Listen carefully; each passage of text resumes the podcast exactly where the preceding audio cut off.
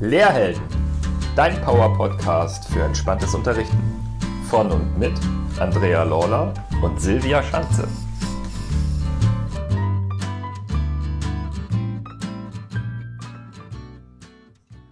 Willkommen zu einer neuen Folge Fünf Fragen an hier auf dem Lehrhelden Podcast. Wir freuen uns heute sehr, mit Susanne Kremer zu einem ganz wertvollen Thema hier auf dem Podcast zu sprechen. Bevor Silvia dazu inhaltlicher wird und du mehr erfährst, worüber wir heute mit unserem Gast sprechen, möchte ich dich einladen, uns gerne im Nachgang zu dieser Folge, das kennst du schon, deine Anregungen oder auch deine Fragen zu dem Thema zuzuschicken. Du weißt, info at lehrhelden.com, da kannst du uns gut erreichen. Oder du bist Teil oder wirst Teil unserer geschlossenen Facebook-Gruppe. Dort kannst du uns gerne auch deine Anmerkungen hinterlegen. Natürlich freuen wir uns ebenso, wenn du den Kanal abonnierst, vorausgesetzt, du hast das noch nicht getan, oder ihn in deinem Umfeld verteilst und so noch ja, die Lehrhelden weiter in die Welt bringst. Und jetzt genug der Vorrede. Ich wünsche dir schon mal ganz viel Freude mit unserem Interview heute und gebe damit ab an Silvia. Hallo, liebe Frau Kremer, herzlich willkommen bei uns auf dem Podcast. Darf ich Sie bitten, dass Sie sich einmal kurz vorstellen und ja Ihre Schwerpunkte nennen, was Sie eigentlich so machen, damit unsere Zuhörer wissen, worum es heute eigentlich geht? Ja, auch von meiner Seite nochmal herzlich willkommen. Ich bin seit 2013 an der Universität Leipzig, habe da den Bereich Kommunikation im Lehramt am Zentrum für Lehrerbildung und Schulforschung aufgebaut. Und ähm, schon damals war mh, hm, Achtsamkeit so eine ganz große Grundlage für die Kommunikation. Und mittlerweile habe ich jetzt ganz brandaktuell ein Projekt initiiert, Achtsamkeit in der Bildung und Hochschulkultur, kurz ABIC. Wir starten diesen Monat und es wird wirklich eine breit angelegte Initiative in der Hochschule, Achtsamkeit sowohl für Studierende, aber auch für die Lehrenden des Lehramts zu setzen, weil es ist ja immer ein Wechselspiel, wer trägt was rein und gerade da die Zielgruppe der Lehrenden anzusprechen, bringt das auch ganz stark wirklich in eine Hochschulkultur und wir haben eben auch den zweiten Bereich dabei. Also wir wollen es später in einer zweiten Phase, die wir hoffentlich bewilligt bekommen. Wir arbeiten da mit der AOK Plus gerade zusammen. Ähm, in der zweiten Phase in die Lehrerinnenfortbildung bringen. Und hier bin ich eben auch schon aktiv. Ich arbeite momentan mit AKIU, dem Verein Achtsamkeit für Kinder und Jugendliche, zusammen, habe da eine Lehrerinnenfortbildung, Wache Schule konzipiert und lehre sie mit zwei weiteren Dozierenden und bin auch in der Multiplikatorenausbildung von Achtsamkeit, Verantwortung und Engagement, diesem in dem ganzen Bereich gerade sehr aktiven, neu gegründeten Institut. Wow, das sind ja ganz, ganz viele sehr, sehr wertvolle Projekte, die da gerade in der Pipeline sind und auch schon am Leben dürfen. Liebe Frau Kremer, Sie haben ja jetzt schon eben genannt, dass Achtsamkeit und Kommunikation so Ihre Steckenpferde sind. Wie sind Sie denn da eigentlich zu gekommen? Wie hat Sie oder wie haben Sie die Achtsamkeit entdeckt? Für mich war es interessanterweise schon in meinem Studium ein Thema. Viele kommen ja erst dahin, wenn sie so die erste Lebenskrise hatten und dachten, oh, ich muss was gegen den Stress tun und irgendwas stimmt hier nicht. Ich hatte, ähm, ich bin vom Grundberuf aus Schauspielerin und wir hatten schon im Studium da so einen Link in ähm, Zen und die Kunst des Bogenschießens. Das war bei uns Pflichtlektüre.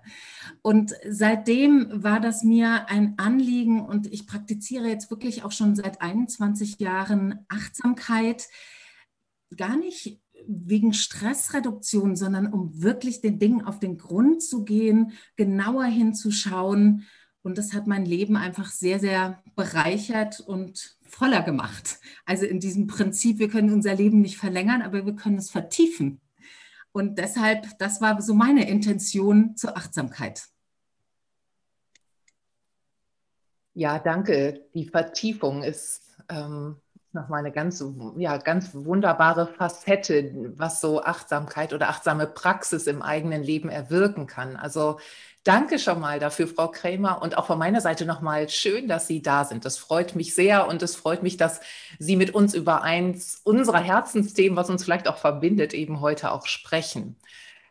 Und Sie sagten gerade schon, Sie haben schon angedeutet, dass Sie aktuell das Projekt ABIC, Achtsamkeit in der Bildung und Hoch- bzw. Schulkultur an ihrer Universität Leipzig ähm, starten und agieren ja dort auch als Koordinatorin des Netzwerks Achtsamkeit in der Bildung, wo eben, wie Sie auch schon so erwähnten, Achtsamkeit in der Schul- und Hochschullandschaft auch sichtbar gemacht werden soll, greifbar, präsent gemacht werden soll, passend zum Thema. Ne?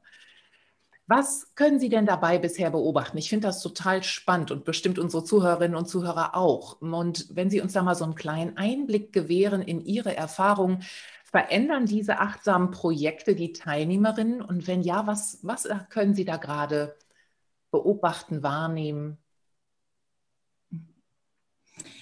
Also das eine in den Projekten ist ja wirklich dieses Netzwerk, es ist schon ein lang bestehendes Forschungsnetzwerk. Da geht es darum, eine höhere Akzeptanz in der Gesellschaft dafür zu schaffen. Das andere, was Sie ansprechen, sind ja wirklich die Kurse, die Formate, die dazu führen, dass man eine eigene Achtsam-Praxis hat. Weil es gibt nichts Gutes, außer man tut es. Es geht bei Achtsamkeit darum, dass wir eine Haltung, die uns allen zu eigen ist, durch Übungen aber in unserem Alltag verstärken. Und da merkt man ganz klare Unterschiede bei den Teilnehmerinnen. Also äh, das beginnt einerseits mit dem klaren Fokus setzen. Das ist ja das, was in allen Meditationsübungen geübt wird. Diesen sprunghaften Geist, der uns überall hinführt, wirklich klar zu fokussieren, in eine Aufmerksamkeit zu bringen und dadurch auch klarer entscheiden zu können, was möchte ich und was möchte ich nicht. Also diese ganzen Prozesse, die sonst unterbewusst ablaufen, sei es jetzt gedankliche oder emotionale, werden ja dadurch ins Bewusstsein gehoben. Und wir können dann ganz klar entscheiden, was möchte ich oder wo will ich vielleicht auch mal einen ganz anderen Weg nehmen, als sonst so mein Muster ist. Also dass wir wirklich hier in eine freie Entscheidungsfähigkeit kommen. Und was ich sehe, ist, es gibt ja so den Vorwurf an die Achtsamkeit, ja, ja, die sitzen auf dem Kissen und alle Probleme werden wegmeditiert und nicht angegangen. Und ich erlebe, erlebe gerade das Gegenteil, dass gerade durch diese höhere Energie, die man behält und dann aber einen klaren Fokus, wo lohnt es sich, mich einzubringen? Wo will ich wirklich Akzente setzen? Dass dadurch sehr viel ins Handeln gehen kann. Und das ist mein Akzent auch, den ich mit den Lehramtsstudierenden natürlich setze, weil es geht ja nicht darum, sich daheim auf dem Kissen zu entspannen, sondern es geht darum, Achtsamkeit im Schulalltag mit diesen vielen, vielen Ansprüchen zu leben. Und da haben wir eben auch diesen schönen Moment äh, der Impulsdistanz, die die Achtsamkeit schafft. Also wirklich, wenn ein Reiz von außen kommt, diesen kurzen Moment des Innehaltens, der uns eben die Freiheit im Handeln wiedergibt. Und gerade jetzt hat mich ein Studierender gestern angeschrieben, der war vor sechs Jahren bei mir und hat gemeint, er zehrt immer noch davon, er wollte mir mal eine Rückmeldung geben. Und da denkst du, wow, genau deshalb sind diese Projekte so wichtig. Jemand, der jetzt einsteigt in den Beruf und sagt, ja, was ich damals mitgenommen habe aus einem einem Semester, also das waren zwölf Wochen und nach sechs Jahren sagt er, ja, das ist das, worauf ich, wo ich ganz viel noch draus mitnehme, wo ich mich ganz viel in meiner Präsenz verankern kann, eben auch merke, wenn ich in so Muster wie das Katastrophisieren einsteige, also so ein Katastrophending nach dem anderen mir durch den Kopf geht, was alles schief gehen kann, also gerade sich da wieder rauszuholen, in Klarheit zu holen. Das ist wirklich was, was man an den TeilnehmerInnen immer mehr wahrnimmt. Vielen Dank für das tolle Beispiel. Das finde ich ja auch immer sehr beeindruckend, wenn man hört, was für Kleinigkeiten die Personen verändern, aber auch wenn die Lehrkräfte das mal mit in die Klassenräume bringen, wenn sie vorher gesagt haben, dass die Klasse so unruhig ist oder dass es anstrengend ist. Und wenn sie sich dann auch einfach erlauben, mal Stille mitzubringen oder irgendwelche anderen kleinen Übungen, was das für, für einen Effekt das hat. Deshalb fand ich dieses Beispiel gerade sehr, sehr schön.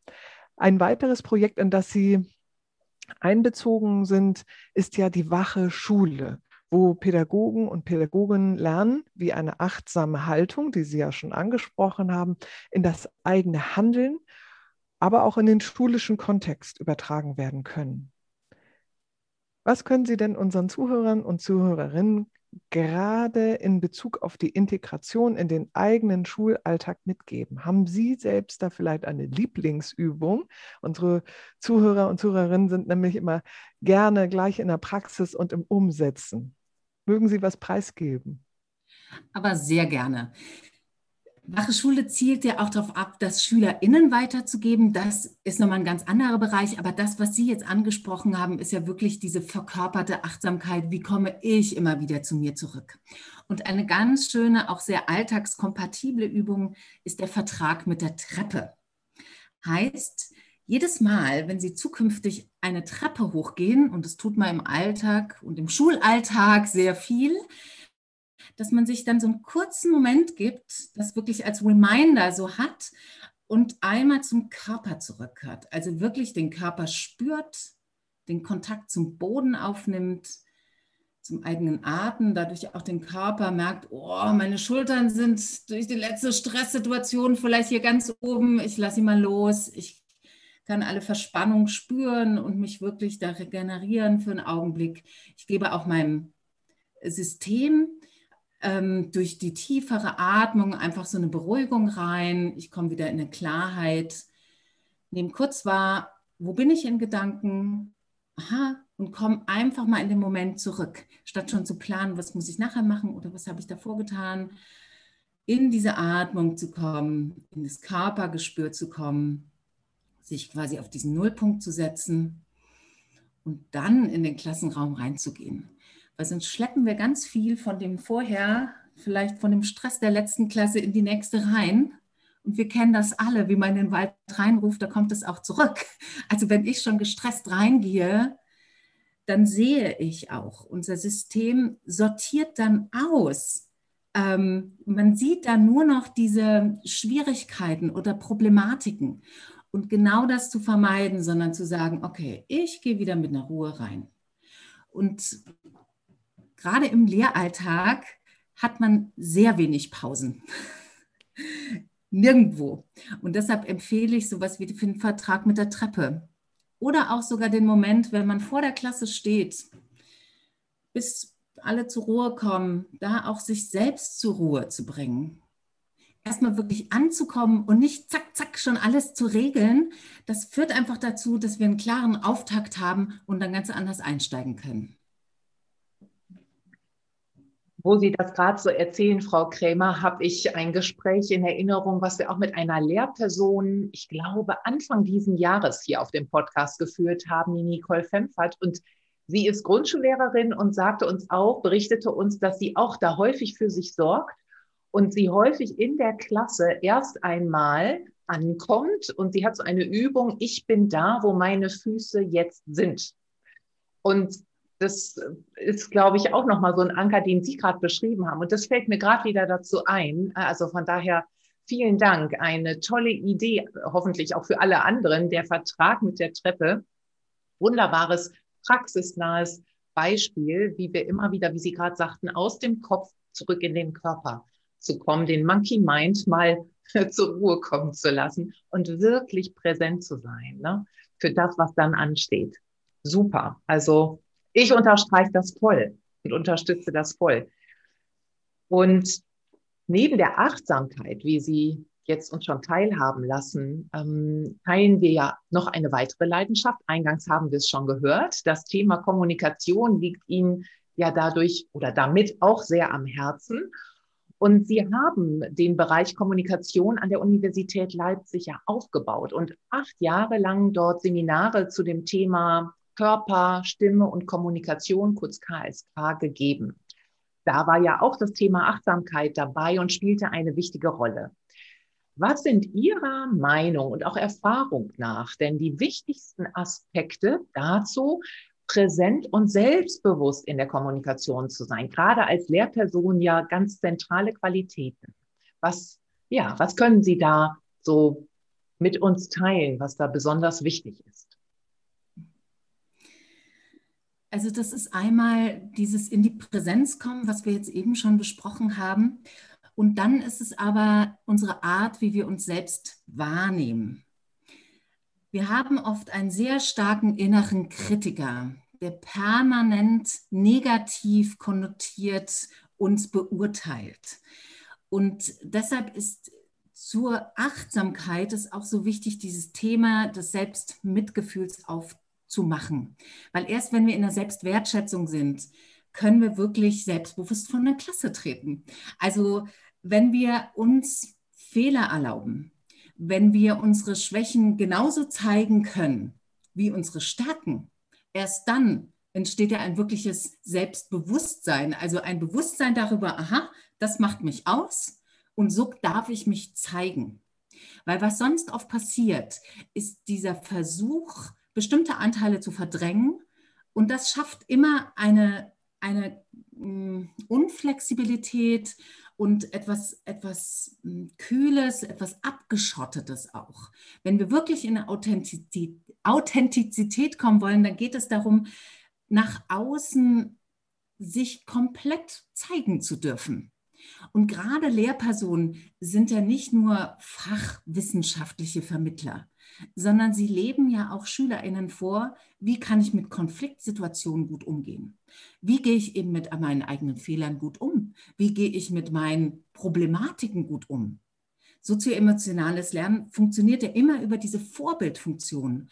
Und deshalb ist es so extrem wichtig, da sich zu erlauben, diese Dinge auch vorzuleben. Das heißt nicht, hinter so einer Maske der Unpersönlichkeit zu verstecken und dadurch selbstbewusst zu erscheinen, sondern ein wirkliches Selbstbewusstsein speist sich aus einem Selbstwertgefühl, wo ich sagen kann, ja, das gebe ich mir selbst. Da stelle ich mich so hin, wie ich bin.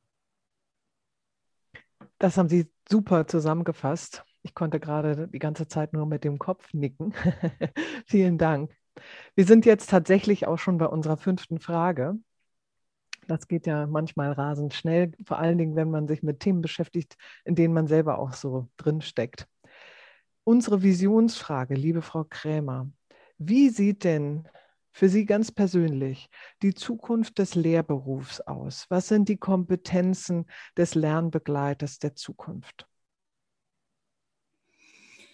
Ich finde es schon mal sehr schön, dass Sie den zukünftigen Lehrpersonen die Lernbegleitung als Vokabel geben, weil ich denke, darauf wird es immer mehr hinauslaufen, dass wir Teams von Schülerinnen und individuell wirklich begleiten in ihren Lernprozessen. Und für mich braucht es da einerseits diese Empathiefähigkeit, das Einfühlungsvermögen, um Lernenden eben nicht nur fachlich und lernpsychologisch, sondern eben auch individuell und emotional zu begleiten, also wirklich da auf Prozesse einzuladen und äh, ihnen eine Entwicklung zu ermöglichen. Es braucht dazu Kreativität. Gerade dieses Andocken an die einzelnen SchülerInnen braucht immer wieder neue kreative Zugänge, deshalb auch diesen Anfängerblick, den uns die, äh, die Achtsamkeit schenkt. Also immer wieder neu hinzuschauen und wirklich zu schauen, was braucht die Situation und was braucht dieser Mensch vor mir. Sei es jetzt eine Schülerin, sei es ein Elternteil, sei es mein Kollege. Also da immer wieder in diese Neublick zu schauen und kreativ damit umzugehen, wohin geht es? Und dazu besteht so eine ganz andere Beziehungsfähigkeit. Und das hatten wir ja schon in der anderen Frage, im Vorleben von Beziehungsfähigkeit ist es auch was, was ich meinen SchülerInnen weitergebe. Und unsere Gesellschaft wird das dringend notwendig brauchen. Wir brauchen mehr Solidarität, wir brauchen mehr Miteinander und nicht gegeneinander. Und das fängt eben bei der Lehrperson an. Dazu gehört natürlich auch eine Flexibilität das Loslassen von Vorstellungen, das ähm, sich einlassen auf neue Situationen. Also das sind eben alles Vokabeln, die Sie wahrscheinlich aus dem Achtsamkeitskontext eben kennen. Also diese Flexibilität, sich wieder neu einzulassen. Und das, was ich vorhin schon beschrieben habe, ähm, mit dem ähm, Selbstmitgefühl, was dadurch auch entsteht, ist eine Konflikttoleranz. Also wirklich anzunehmen, wir haben hier viele Menschen, wo viele Menschen aufeinandertreffen, sind Konflikte vorprogrammiert. Und indem ich aber sie akzeptiere und annehme und sage, das ist normal, das gehört dazu, und dann durch diese Gelassenheit in der Lage bin, wirklich zu schauen, wie sehen hier Lösungen aus, wie können wir gemeinsam zu was kommen, wie kann ich auch demokratisch und partizipativ Lösungen erarbeiten. Dazu braucht es diese selbstbewusste Basis, wo ich sage, ja, ich halte einen Raum, ich mache den auf. Und ich glaube deshalb, dass die, die, ähm, die Aus- und Fortbildung der Lehrpersonen immer wieder in diesen Bereich auch der Persönlichkeitsentwicklung gehen sollte. Und da sehe ich eben Achtsamkeit als einen wichtigen, eine wichtige Möglichkeit, hier etwas anzubieten. Und natürlich dann auch in der didaktischen Weitervermittlung an SchülerInnen, weil natürlich ist es schön, Kindern und Jugendlichen sowas gleich mit auf den Weg zu geben. Und auch hier, ich hatte so viele Studenten, die sagten, boah, hätte mir jemand das mal in der Schule schon mitgegeben, dann wäre mir sehr, sehr, sehr viel erspart geblieben. Und diese Hoffnung, hier eine andere Atmosphäre, eine andere Schulkultur von Anfang an zu schaffen, da wünsche ich mir, dass Achtsamkeit eben auch ein Bestandteil der kommenden Schulkultur sein wird. Ja, wir haben ja ein Mantra, das wir sehr oft wiederholen. Fehler sind Helfer. Und das gerade im Lehrkontext zu verstehen, ist, glaube ich, sehr, sehr wichtig. Sie haben das auch nochmal betont. Also bitte, liebe Zuhörer und Zuhörerinnen, egal welcher Profession ihr nachgeht, Fehler sind immer Helfer und Fehler sind selten schlimm. Ja, dann sind wir am Ende angekommen, Andrea. Ja, genau. Also ich bin gerade noch so ganz im Nachklingen lassen der Worte von Ihnen, Frau Krämer. Und ähm, gleichzeitig ist so eine Freude in mir, dass ich denke, wow, wie schön, dass es diese wertvollen Angebote heute jetzt gibt. Dass so früh die Menschen ähm, in dieser, auf dem Weg dieses Lehrberufes, der Lernbegleitung, damit in Kontakt kommen dürfen. Ja, wir haben gerade gesagt, es darf sogar noch früher werden. Wenn ich an mein Lehramtsstudium zurückdenke, was natürlich jetzt schon viele Jahre zurückliegt, ähm, dann hat sich da gerade ganz, ganz viel verändert. Und ich habe sogar auch gesehen auf Ihrer ähm, Seite, dass, sie ja, dass es viele Projekte an Hochschulen gibt, wo Sie ja auch irgendwie ähm, ja, diese Projekte begleiten, sogar an der Universität Duisburg-Essen auch. Und ähm, das war damals mein Ort des Studiums. Und da habe ich irgendwie ganz erfreut gesehen, dass ja deutschlandweit mittlerweile ja diese, diese Kultur, diese Einstellung ähm, wirklich Alltag wird. Und das erfüllt mich gerade mit ganz viel Freude. Und ich danke Ihnen, dass Sie uns da ja heute so mitgenommen haben und und einfach mit so viel Freude darüber erzählt haben. Also wir können Sie ja dabei sehen und das hat gerade ganz viel Freude gemacht, Sie zu sehen und Ihnen zuzuhören. Danke dafür. Ja, also mich freut es auch immer extrem, dass diese, ähm, dass das in den Hochschulen wächst. Aber es mhm. ist noch keine Selbstverständlichkeit. Mhm. Also ich habe so das Gefühl, es ist jetzt auf so einem ähm, ja, auf so einem Balance, wo man merkt, das Interesse ist da, aber es sind eben noch Dinge, die sind nice to have und kein, das muss aber ins Lehramtsstudium. Die Studierenden sehen das anders, die würden das gern als Pflichtmodul für alle haben, haben sie dann oft gesagt. Aber noch sind es Zusatzangebote. Und das wäre eben schon auch ähm, jetzt die Perspektive für die nächsten Jahre, dass es eben nicht mehr als ähm, hübscher Zusatz gesehen wird, sondern dass man wirklich hier sieht, das ist eine grundlegende Basis des Lehrberufs, um eben das zu leisten, was ja, was gebraucht wird in den Schulen.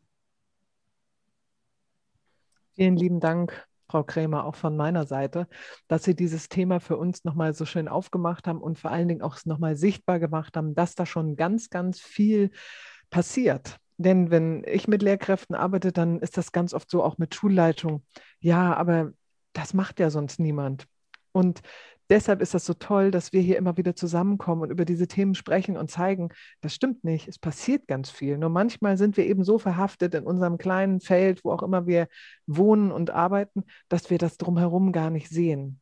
Und das ist ja das, was Sie auch gesagt haben. Ne? Immer bei mir bleiben, nicht so ins Negative stürzen, sondern lieber gucken, wo sind Menschen, die gleichgesinnt sind. Und es gibt ganz, ganz viele. Dankeschön an dieser Stelle. Ja, und dann sind wir tatsächlich am Ende angekommen. Also eingangs haben wir es schon gesagt, wenn es noch Fragen gibt, wenn wir noch mal Frau Krämer einladen sollen und ihr sagt, Mensch, das hat uns jetzt so angeregt, wir würden gern mit ihr noch mal über die und die Themen sprechen, lasst uns eure Anregungen zukommen. info@lehrhelden.com. Ich wiederhole es gerne noch mal. Und für heute danke fürs Zuhören und bis bald.